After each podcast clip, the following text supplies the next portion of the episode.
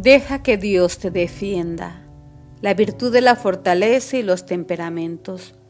Familia bonita, yo soy Tami Reyes y permítame compartirles una historia. Cuando la hermana Gloria oyó ladrar los perros, tuvo un mal presentimiento. Todas las noches se quedaba la puerta principal sin candado, porque en casa resguardaban la ambulancia de la comunidad que podría ocuparse en cualquier momento. Pero el ambiente esta vez se sentía distinto. ¿Quién anda ahí? preguntó. Y de la oscuridad surgieron cuatro musulmanes armados con fusiles y cuchillos, exigiendo les entregaran los euros. No tenemos euros, contestó la hermana, somos colombianas. Aún no reaccionaban y los hombres ya estaban dentro de la casa. Las religiosas trataban de huir para ponerse a salvo.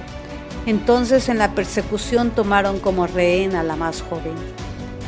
Inmediatamente la hermana Gloria reaccionó y se identificó como la encargada de la comunidad y le pidió que la tomaran a ella como prisionera. A partir de ahí comenzó su calvario. Le pidieron las llaves de la ambulancia y se alejaron en ella junto con la madre rumbo al desierto hacia el norte de Malí. Así fue como el desierto se convirtió en su morada y en su cárcel. ¿Hacia dónde huir? Para encontrarse con quién. Conforme pasaban los días, valoraba más todo aquello que antes de ordinario poseía, principalmente el agua. Ahora tenía que sobrevivir con cantidades mínimas llegaban a su mente todas aquellas expresiones del Antiguo Testamento donde se hacía referencia a este vital líquido y cómo en el Nuevo Testamento Jesús se identificaba como el agua viva. Sentía además sobre sí el odio de sus captores, quienes se dirigían a ella como perro de iglesia y la trataban como tal. La dejaban encadenada a un árbol por horas, le arrojaban la comida al suelo. Entonces recordaba aquellas palabras de San Juan. Llegará la hora en la que todo el que les dé muerte pensará que hace un servicio a Dios. Pidió al Señor endureciera su cara y cerrara sus labios. Nunca les respondió con una ofensa, nunca intentó defenderse, Deja que el Señor lo haga, se repetía constantemente. La lucha más fuerte no era sobrevivir, sino no sentir odio ella también. Y todos los días se dedicó a orar por sus captores, trataba de mirar en ellos el rostro de un padre, un hijo, un esposo al que alguien amaba, y sufría por su ausencia y rogaba a Dios por ellos.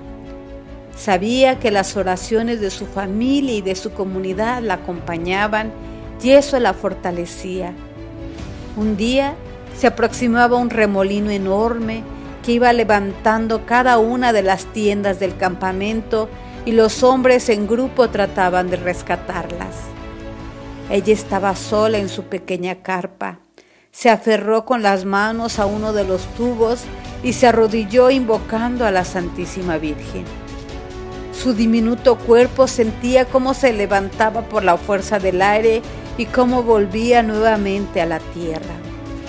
Fue la única tienda que no se desbarató y ella sintió la certeza que la Virgen la había ayudado. Cuatro años, ocho meses duró su cautiverio, sufriendo lo inimaginable. Y como Daniel en la fosa de los leones, una mañana recobró su libertad sana y salva. La virtud de la fortaleza se da en el enfrentamiento de peligros y en la resistencia de las penas. La hermana Gloria relata cómo había otra mujer que era cristiana y que constantemente discutía con sus raptores, entonces ellos se enfurecían y arremitían contra todas las mujeres. De hecho, esta perdió la vida y es que el colérico se mueve en la osadía.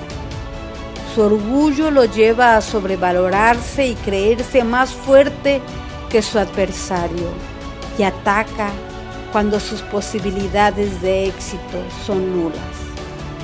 Por su parte, el sanguíneo suele también ser osado e intenta seducir al adversario tratándose de hacerse el simpático y busca entablar diálogo con él, renunciando a veces a sus propias convicciones a cambio de beneficios.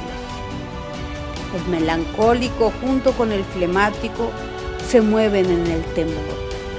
El primero se siente paralizado ante el peligro, se llena de angustia y no hace nada. Mientras que el segundo, como el avestruz, mete la cabeza en un hoyo, se aísla y prefiere no mirar aquello que se opone al bien. La virtud siempre se moverá en el centro, por lo que rechaza los temores exagerados y modera la osadía. La virtud de la fortaleza reprime principalmente el temor que proviene del peligro de muerte. Los dos principales actos de la fortaleza están en acometer y soportar, pero sin duda el soportar es más difícil, porque el que soporta tiene la impresión de ser envuelto por algo más fuerte y se prolonga su sufrimiento a través del tiempo.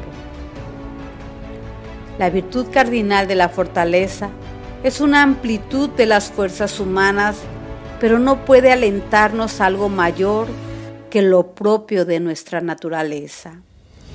Para soportar lo que padeció la hermana Gloria, es necesario también la fuerza de Dios y esta viene con el don del Espíritu Santo, denominado igualmente fortaleza. Todo lo puedo en aquel que me fortalece. Solo el Espíritu Santo infunde esa paz en el alma en medio de las luchas y las dificultades.